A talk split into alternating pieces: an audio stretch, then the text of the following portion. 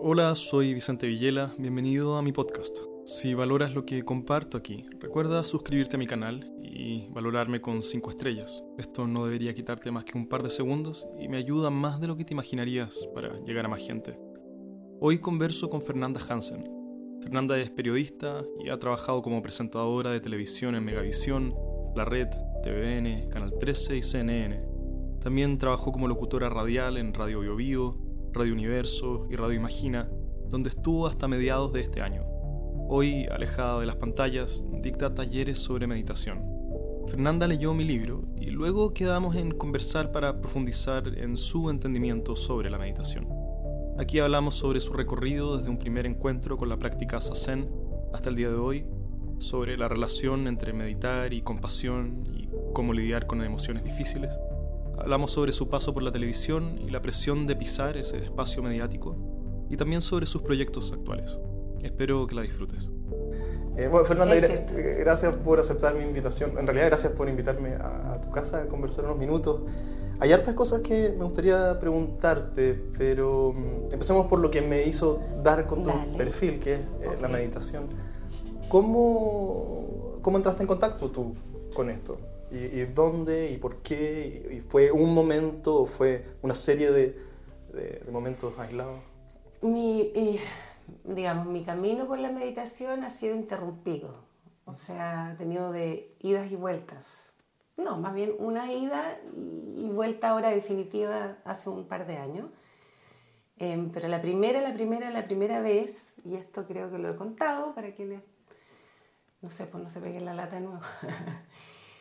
Hace muchos años, 12 años atrás para ser exacta, yo había tenido un accidente a la columna. Mm. Eh, por lo tanto, vivía con dolor físico crónico porque rechacé los tornillos y los tornillos tenía que tenerlos por lo menos un año puestos. Así que después del año me pude operar, pero tuve dolor por rechazo de, los fierros. Mm. Se tenía mucho dolor físico. Fueron unos años difíciles en lo que respecta a mi trabajo. Además, salir por un accidente a la columna durante seis meses de la televisión me puso en un lugar Em, fuera, por decirlo de alguna manera. Y además hubo un accidente muy grave en avión, eh, en donde iba mi pareja. Entonces se me juntaron como tres eventos muy grandes, o sea, dolor físico, emocional, psíquico. Laboral, todo.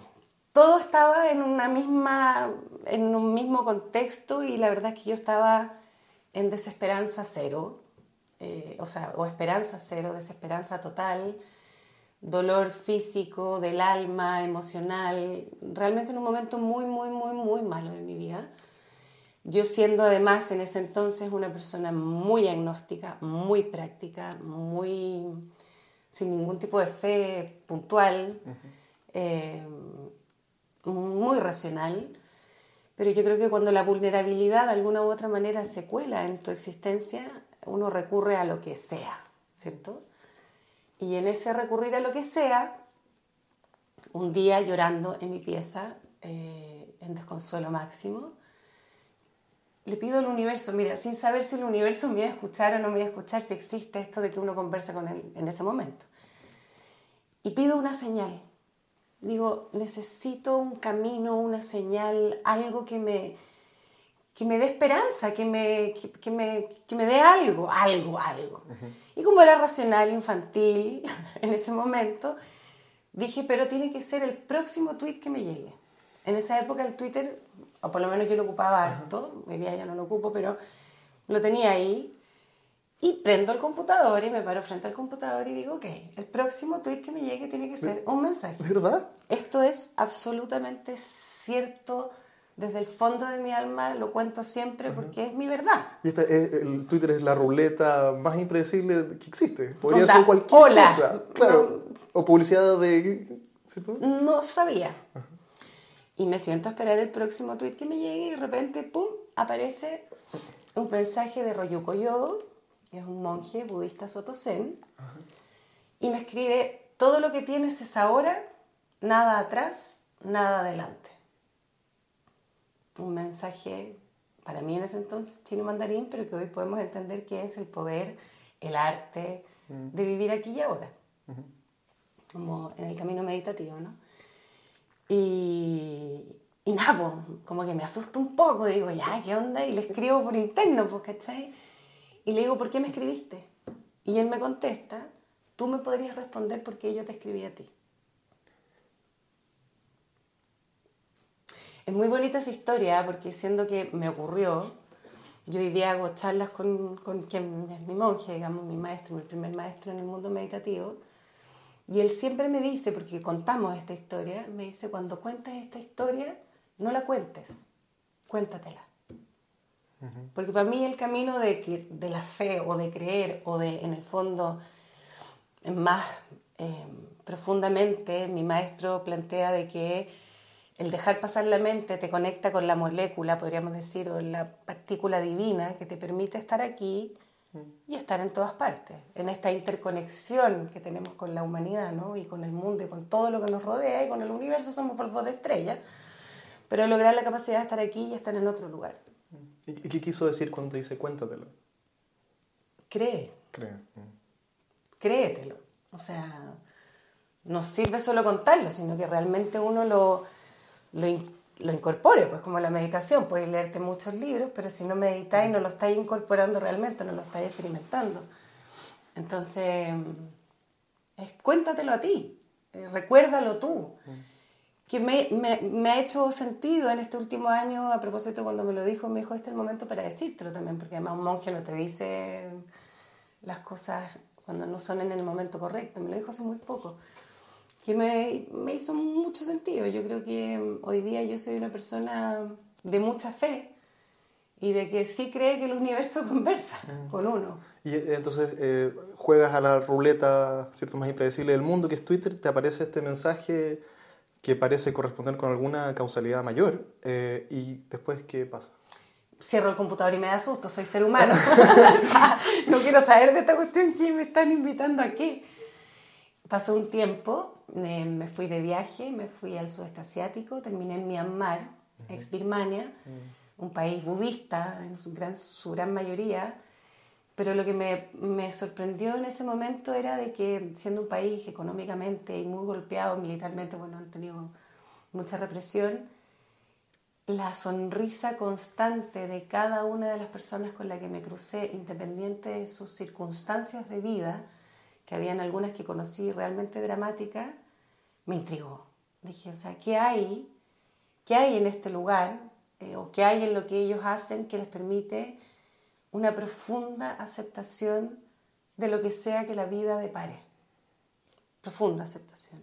Conecté con eso, con esa sensación de, de en el fondo, cómo la resistencia es la que nos duele en general. Mm. La resistencia a lo que nos ocurre, la resistencia a la vida, la, la resistencia al dolor físico, la resistencia. Uno... Entonces, en ese espacio de aceptación dije, no, yo quiero lograrlo. Un poco de eso. Quiero un poco de eso.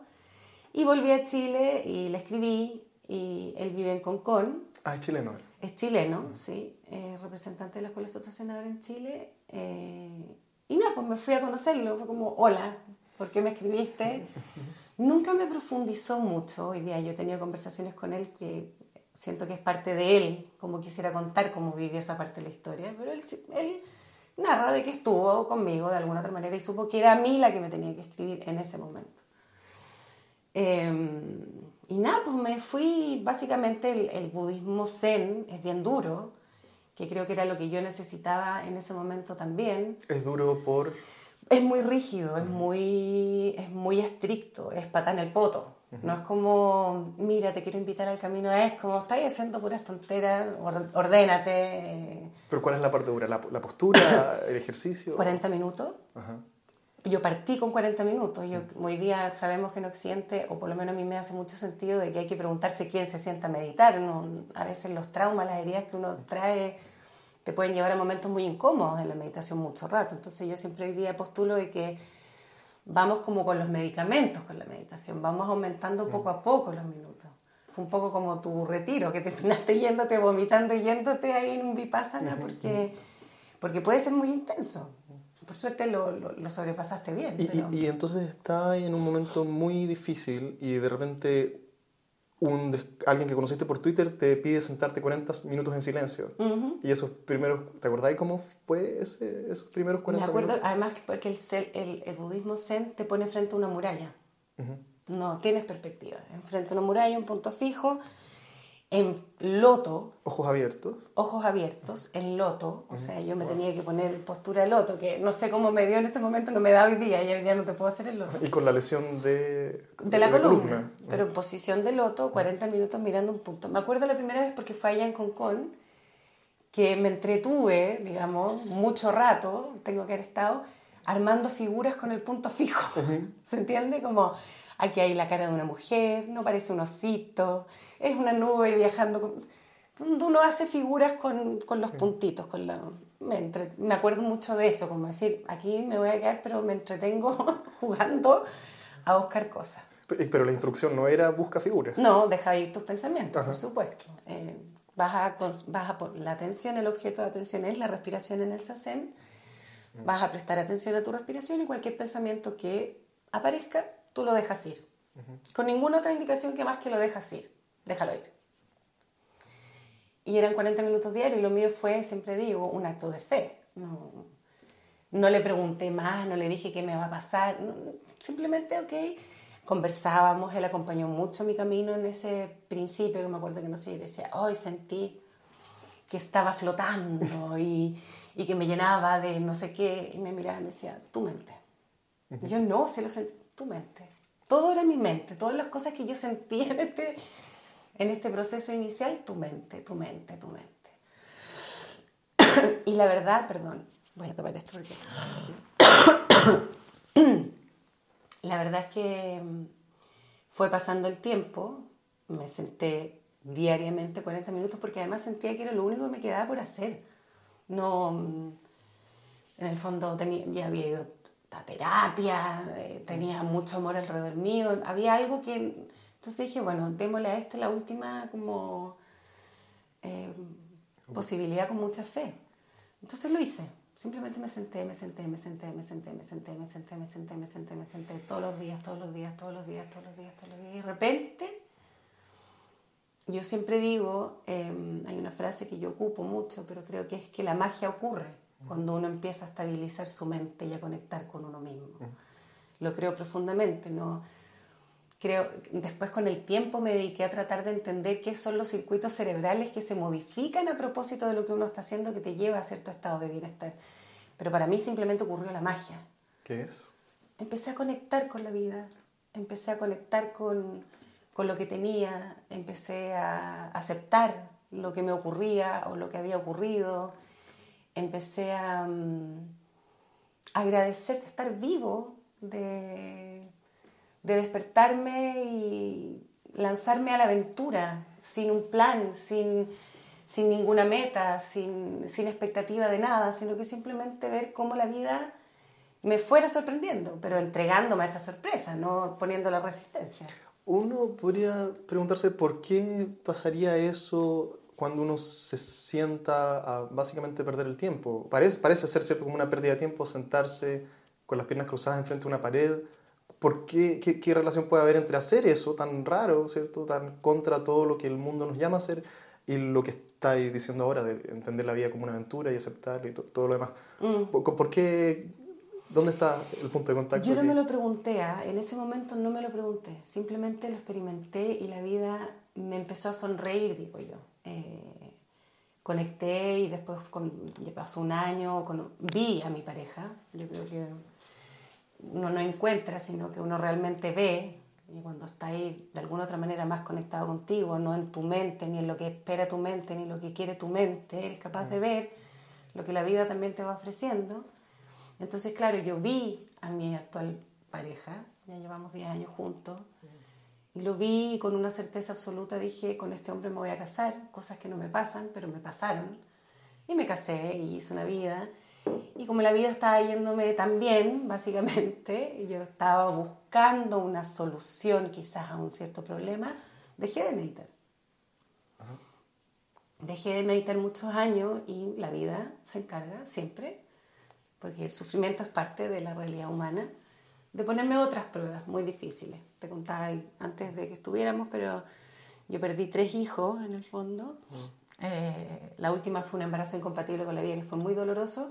Y en el hoyo más profundo digo, ¿qué hago? Y digo, eh, eh, ¿qué haces? ¿No jugaste a la ruleta de tu No jugué a la ruleta y dije, recuerda. Y volví a meditar. Y efectivamente volví a sentir aquello que había sentido, ¿sabes? Pero que es simplemente sentir. No, no tenía ni un, yo no tenía ni un argumento racional para lo que me estaba pasando. Pero entonces cuando me empezó a volver a pasar, dije, no, yo quiero entender, quiero saber. Yo soy muy racional, soy, si lo queremos poner astrológicamente, que no sé si tampoco, no, no soy muy erudita en aquello, pero soy Virgo, cabra de tierra, como con cuatro planetas en tierra, soy muy, muy terrenal. Entonces dije, quiero entender. Y me puse a estudiar. Y me puse a estudiar eh, cursos de neurociencia, hice un diplomado en la católica, de mindfulness, como para ponerle teoría a todo esto. Y de la teoría surgió la necesidad de seguir teorizando y de entregarlo al mundo. ¿Y qué, qué, qué cambia en particular cuando uno, porque todo cambia un poco cuando uno presta atención, pero ¿qué cambia con respecto a lo difícil?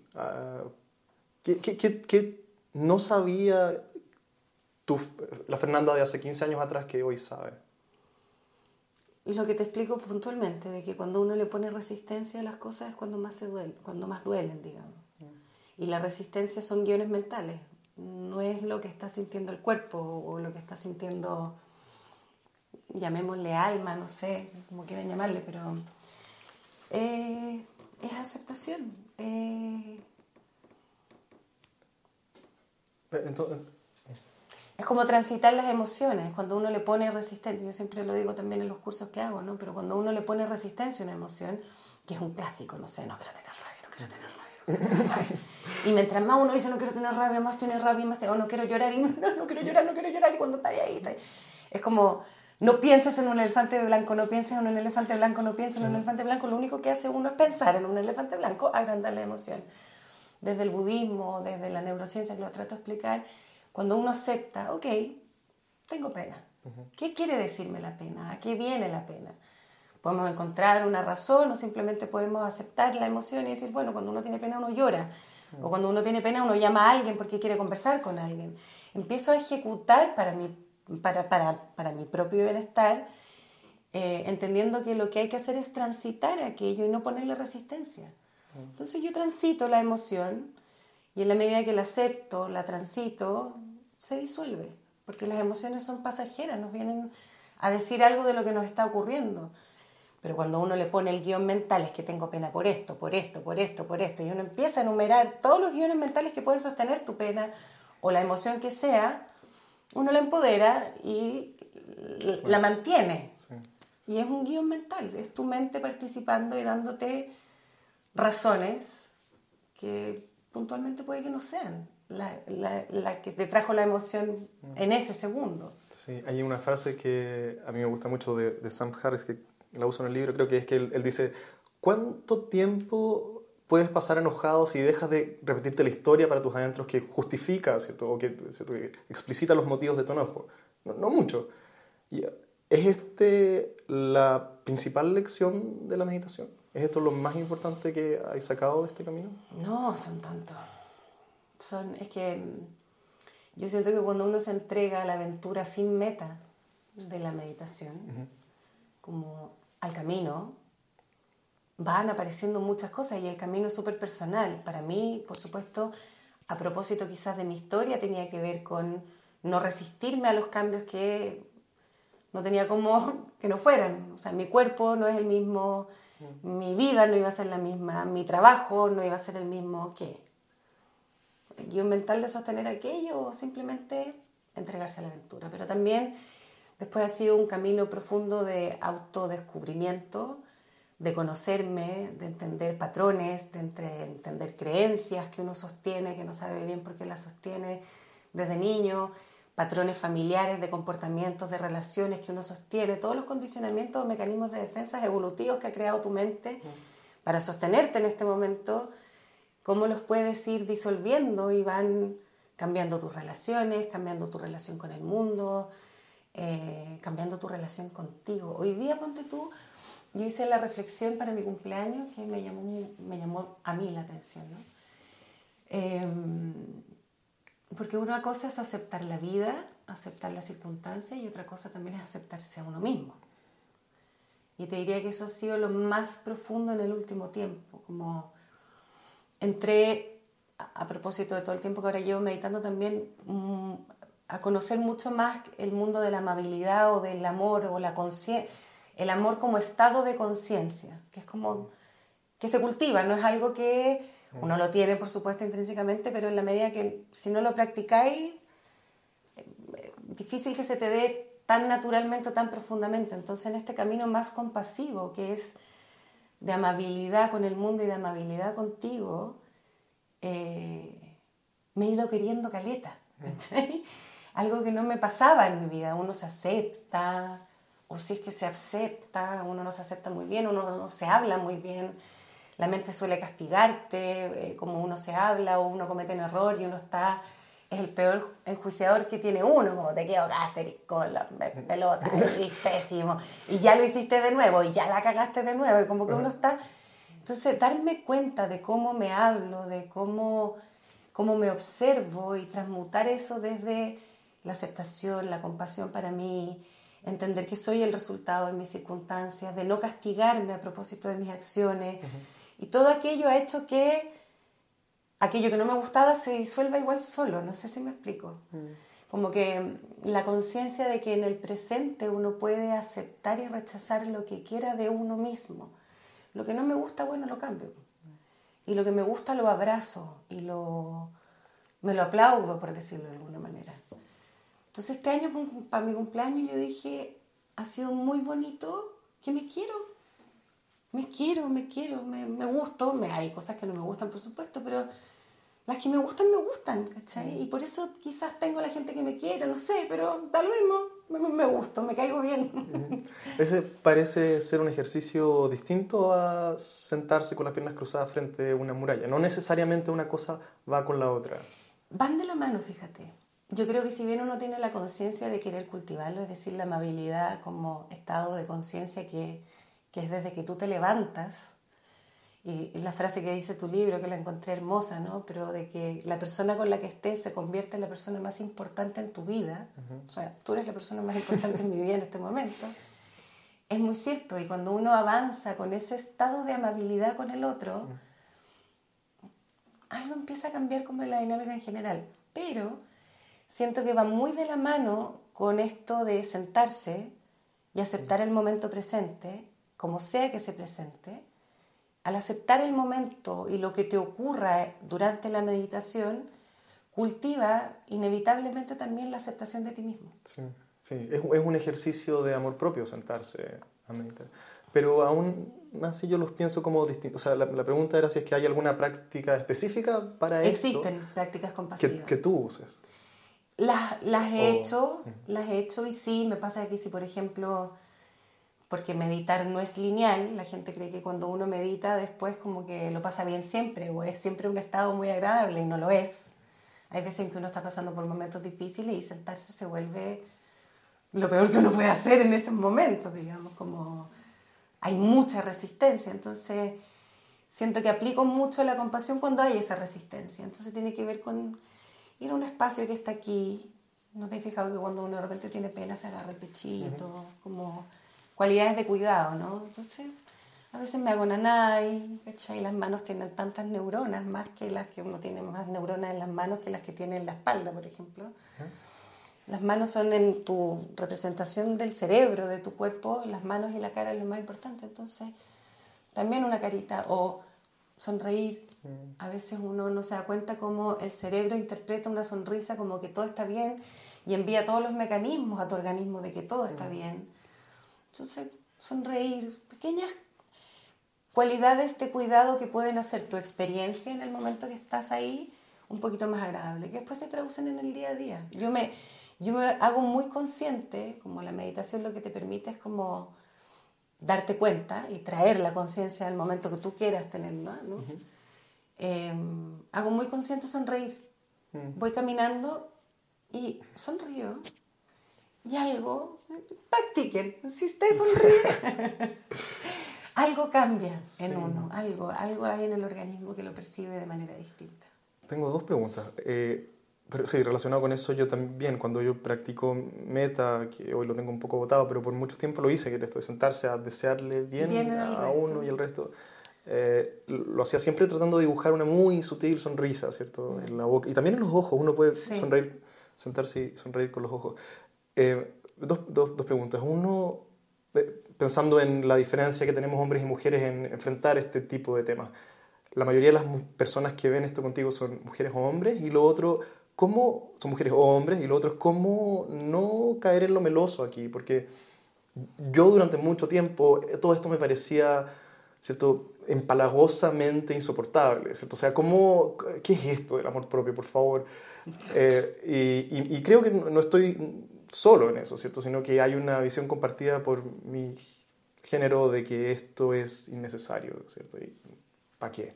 ¿Cómo, cómo eh, eso, tómalo como quieras. ¿Cómo, ¿Cómo, poder cambiar la mentalidad de aquella, digamos, que y, y, si, y, si, también te ha tocado trabajar con hombres o son casi Me ha tocado. puras mujeres? Mira, en los cursos que he hecho... Eh, es proporcionalmente infinitamente mayor el número de mujeres. Infinitamente mayor. Es que yo siempre digo porque me ha tocado de los que llevo ocho cursos, en todos ha habido uno o dos hombres. O sea, de 12 o 20 es uno o dos hombres. O sea, es proporcionalmente menor.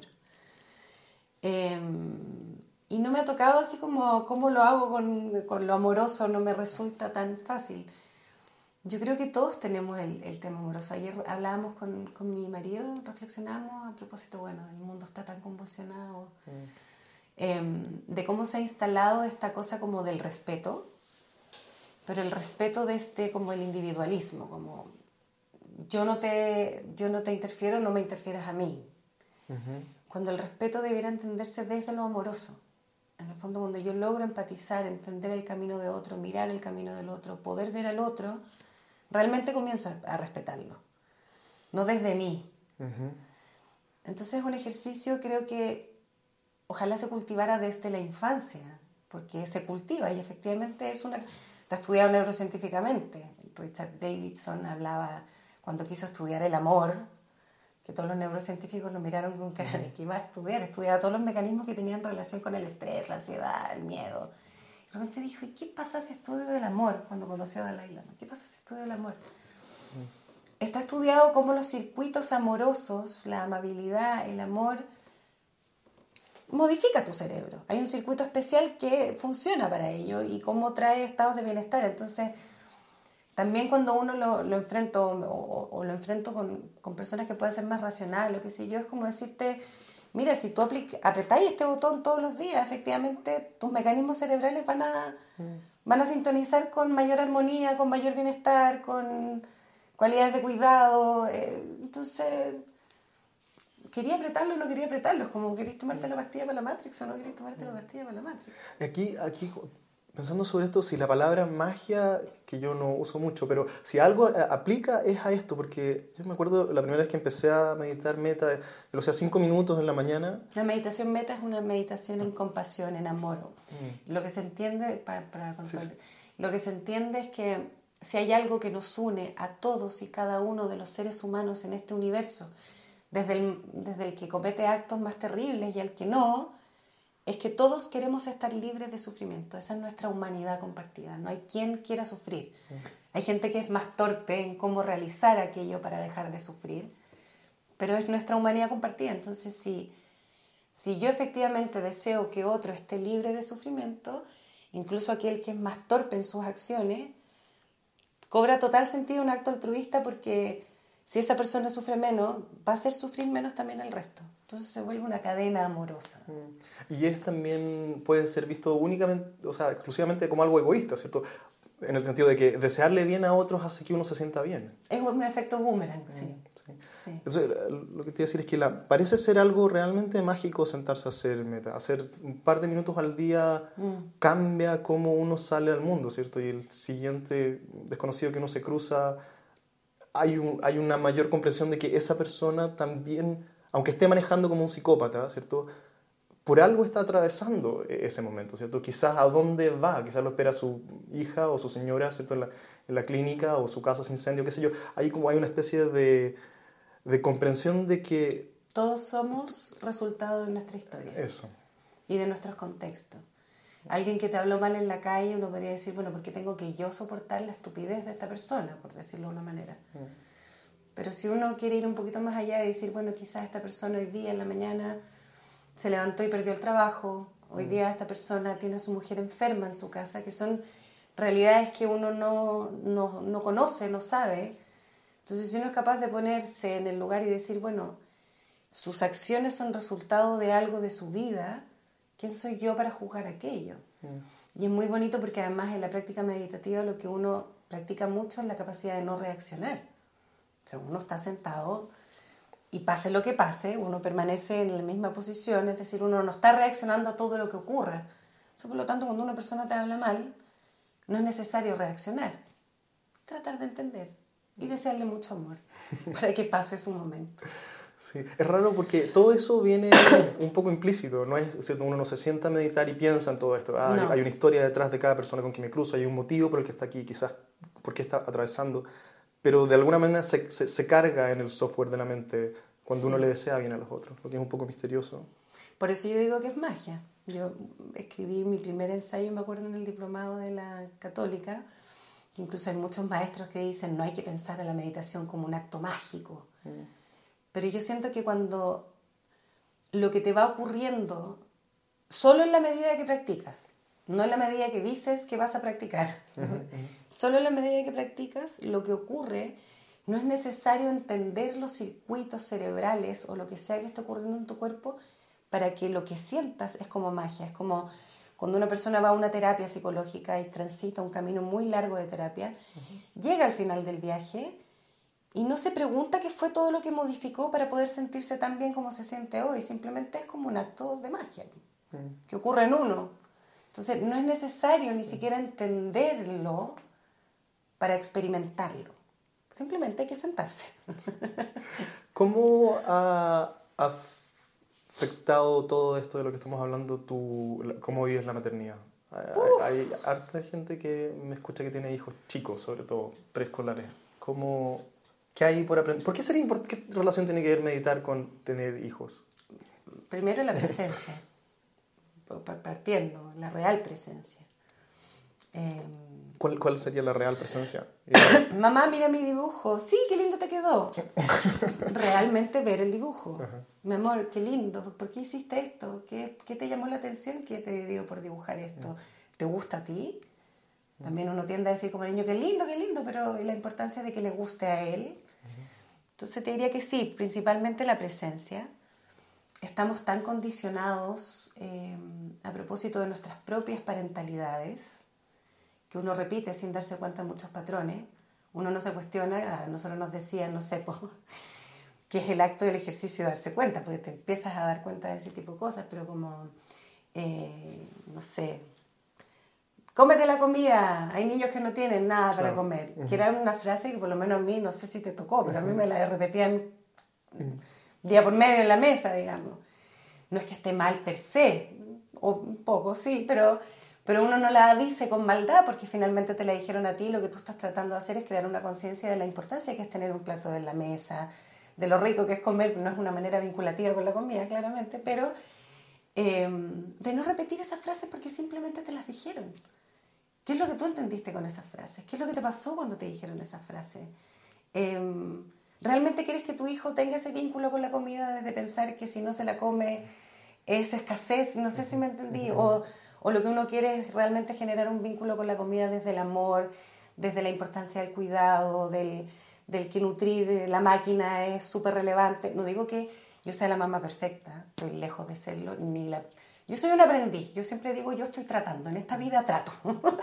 trato de ojalá eh, ir haciendo las cosas más conscientemente y ojalá de, mayor de mejor forma, pero particularmente en mi caso con la maternidad, siendo que tuve una mamá maravillosamente amorosa, que yo creo que ese fue su gran legado para mí, lo amorosa, a pesar de las historias pasadas y mi linaje de mucho abandono, de mucha de, de mucho abandono y mucho maltrato, te podría decir. Eh, mi mamá hizo un ejercicio de quiebre de patrón bellísimo, que fue de mucha entrega y mucho amor incondicional, que una base tan importante para el ser humano.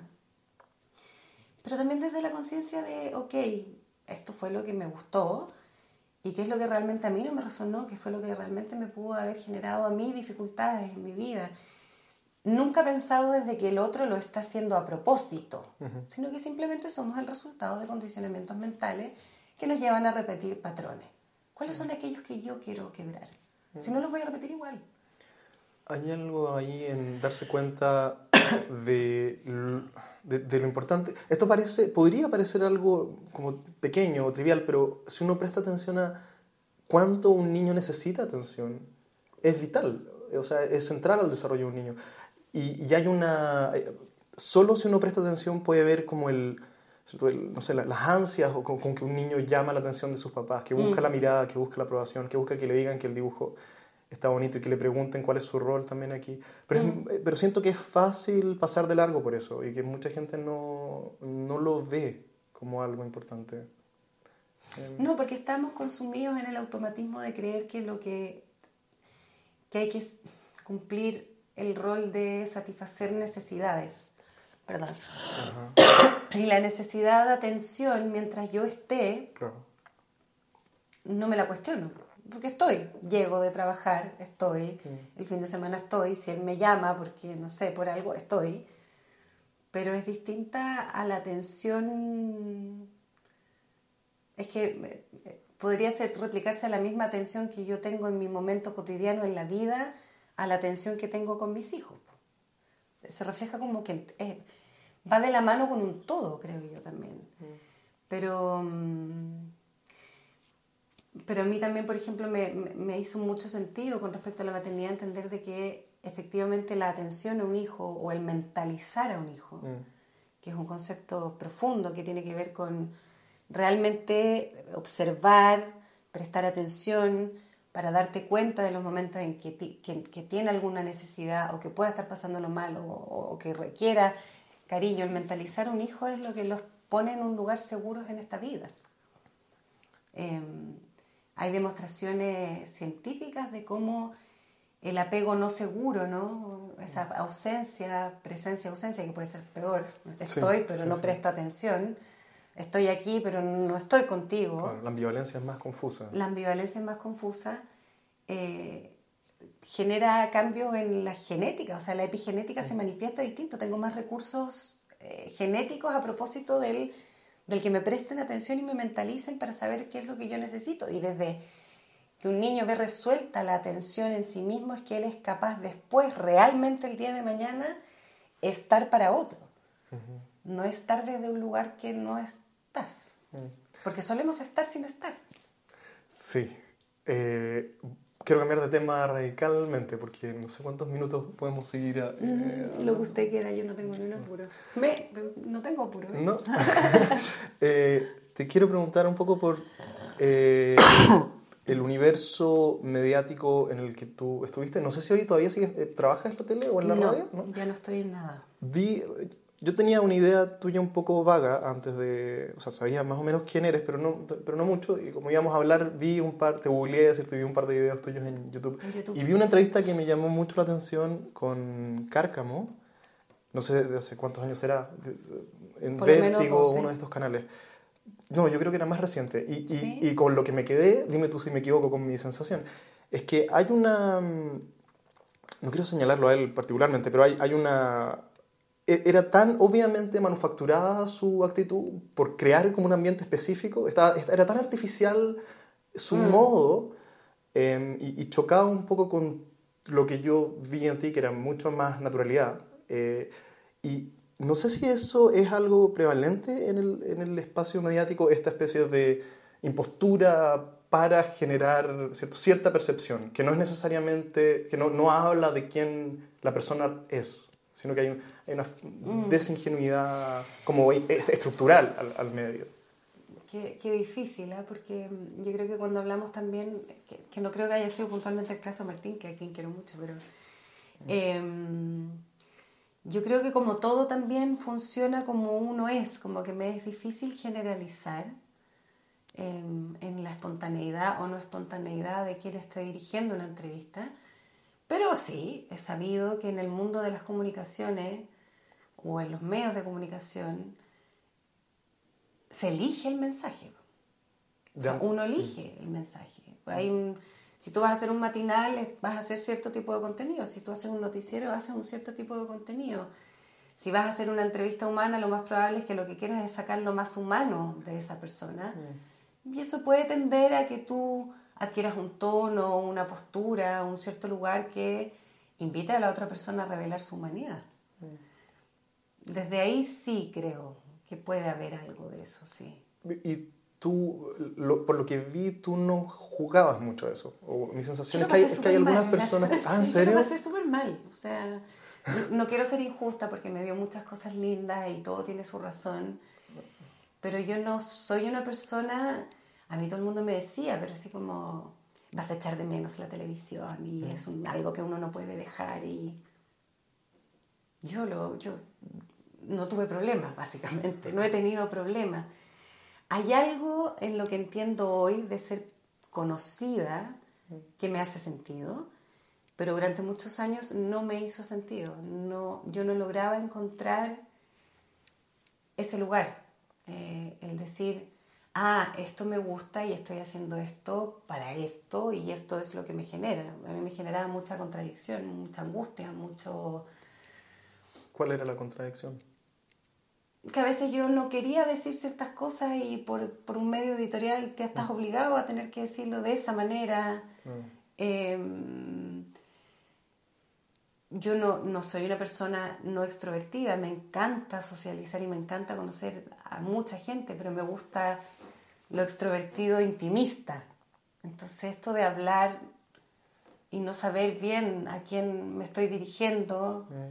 eh, el juicio, ¿De quién? De los, de los otros hacia ti, es muy duro. De, las otras personas del, del mundo. Tú, eh, somos, bueno, hablando de la meditación, pero una de las cosas que uno entrena es la capacidad de dejarte de enjuiciarlo todo. O sea, me dejo de enjuiciar a mí partiendo para luego no enjuiciar al mundo entero, a sabiendas de que cada uno tiene un contexto, una historia, un...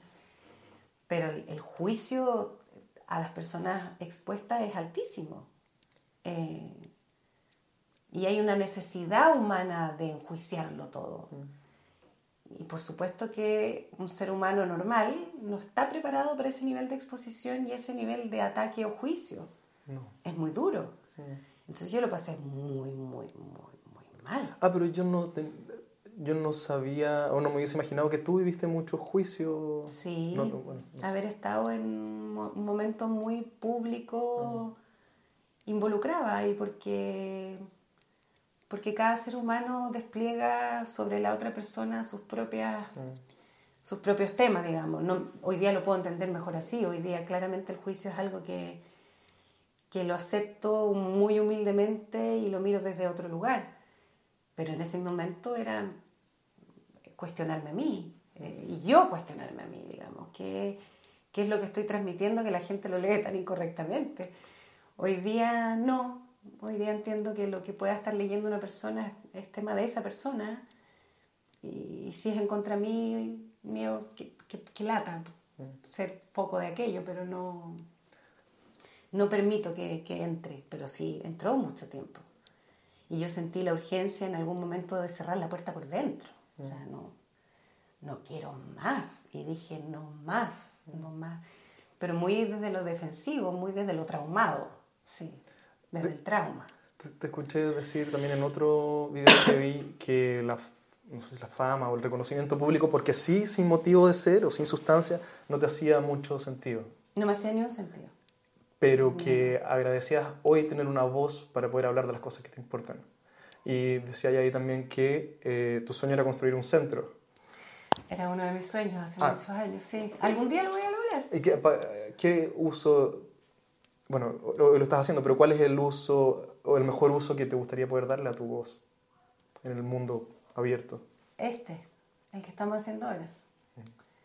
En los caminos para, para vivir mejor y hacer un mundo mejor, porque no tiene que ver solo con uno.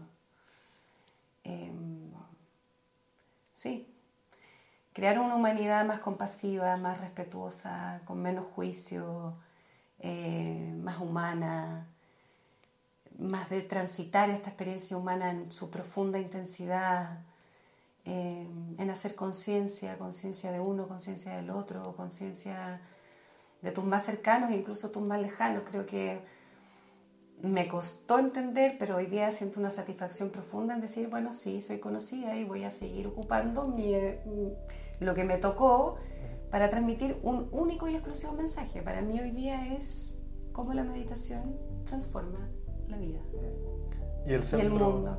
Ah, y el centro tiene que ver con eso, con tener un espacio para que la gente pueda ir, meditar, hacer los cursos. ¿Está ahí en alguna parte? Está ahí, está, pero como hoy día entiendo que el camino se hace al andar y vamos andando, estamos dando los primeros pasos. Em, pero sí, yo tuve que tener una rehabilitación física también en algún momento de mi vida, sigo teniendo problemas físicos a propósito de mi cadera, o sea, de mi espalda. Entonces un lugar también en donde exista ese espacio de rehabilitación física, quizás con ejercicios que, ayuden. En el fondo, cómo lograr un centro de mente, cuerpo, alma. Sería como el, sueño. Bueno, ese parece un buen lugar para cerrar. Así que gracias, Fernanda, por el tiempo. Estuvo muy, muy nutritivo. Gracias a ti.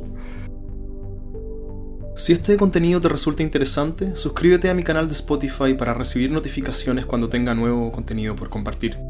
Y si te gustaría ayudarme, puedes recomendarme a tus amigos y seguirme en mis redes sociales. Todas las ayudas en difusión serán profundamente agradecidas. Como siempre, gracias por tu tiempo y hasta la próxima.